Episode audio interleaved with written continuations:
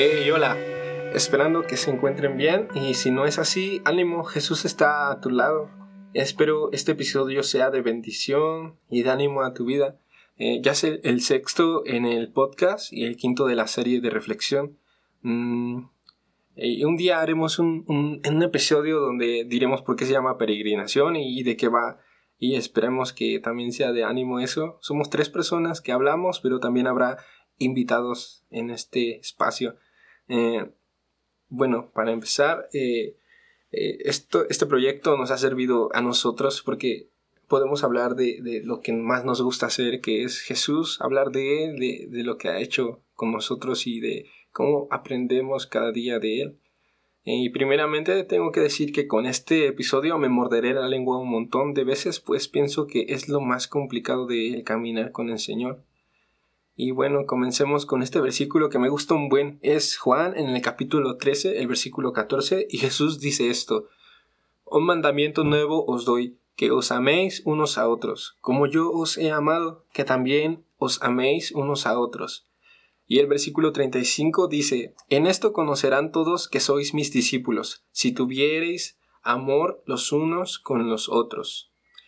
Como ya viste en el título, profundizaremos en esta palabra de la cual hay un sinfín de perspectivas acerca de lo que es y comencemos por el principio. ¿Qué es el amor? Bueno, según Juan en su primera carta, en el capítulo 4, leemos en los versículos 7 y 8. Amados, amémonos unos a otros porque el amor es de Dios. Todo aquel que ama es nacido de Dios y conoce a Dios. El que no ama no ha conocido a Dios porque Dios es amor.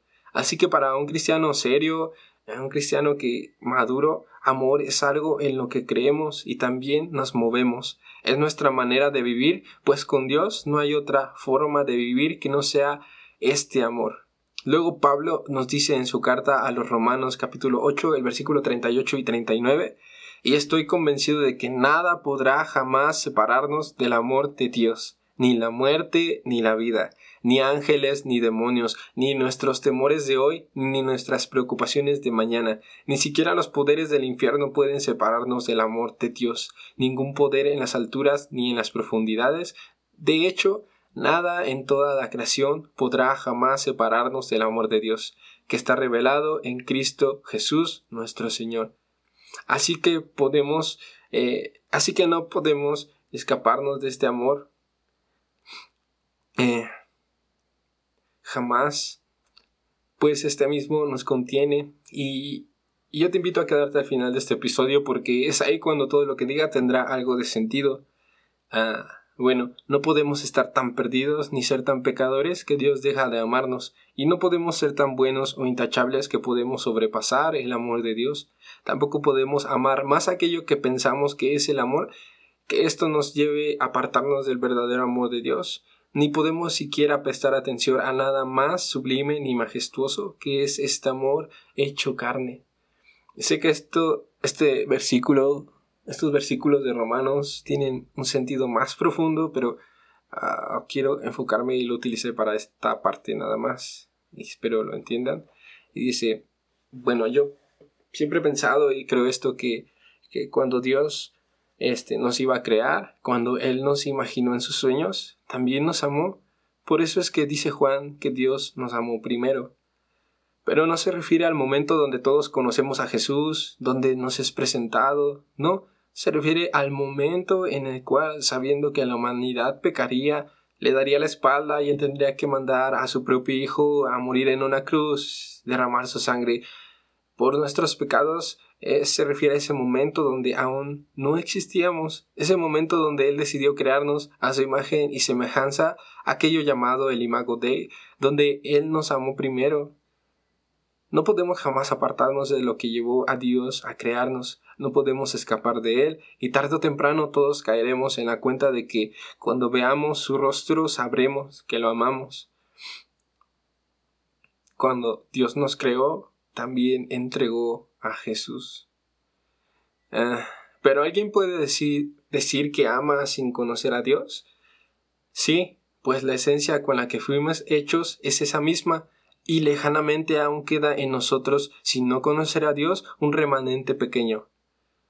Por eso Jesús les dice a unas personas que si los hombres le dan lo que sus hijos les piden, ¿cómo Dios que es bueno no les dará cosas mejores? Es lo que dice Jesús, claro que sí, pero Dios da mejores cosas que los hombres. Dios sabe que es este amor.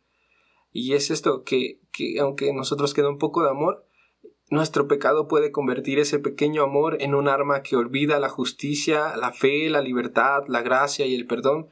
Es por eso que solo hasta conocer a Dios podemos llevar este amor a su estado más puro, el mismo estado que llevó a Jesús a callar cuando injustamente fue acusado, a creer en la redención del pecado con su muerte y resurrección, a entregar su libertad para dársela a los malos, a estar dispuesto a tomar su santidad para ser santos a los pecadores, y a derramar todo su ser por amor de nosotros, para reconciliar toda la todo de vuelta con el Padre, pues ¿quién podría ser así? Nada más Jesús porque Dios es amor y solo Él puede mostrar cómo funciona este amor. Nadie más, ninguna filosofía de hombres, ningún concepto rebuscado, nadie más podría enseñar acerca de esto, sino solo Él. Y la buena noticia aquí es que Él puso su Espíritu Santo en la iglesia para que ésta no dejara que el mundo perdiese el poco amor que quedaba. Dios nos creó aún así. Eh, ¿Podemos hacer algo para que el amor de Dios deje de alcanzarnos? No, entonces vamos a amar que esto es lo único que importa al final. Toda nuestra teología no sirve de nada si no nos lleva a amar más a Dios y al prójimo. La doctrina que sigamos no sirve de nada si no nos lleva a amar más a Dios y al prójimo. El servicio que hagamos en la iglesia será nada si, es por, si no es por amor a Dios y al prójimo. Las buenas obras no servirán a nadie si no son por amor a Dios y al prójimo. Nuestra fe será vana si no nos lleva a amar a Dios y al prójimo. La gracia será barata si no morimos a nosotros mismos. Este es el precio de nuestra salvación.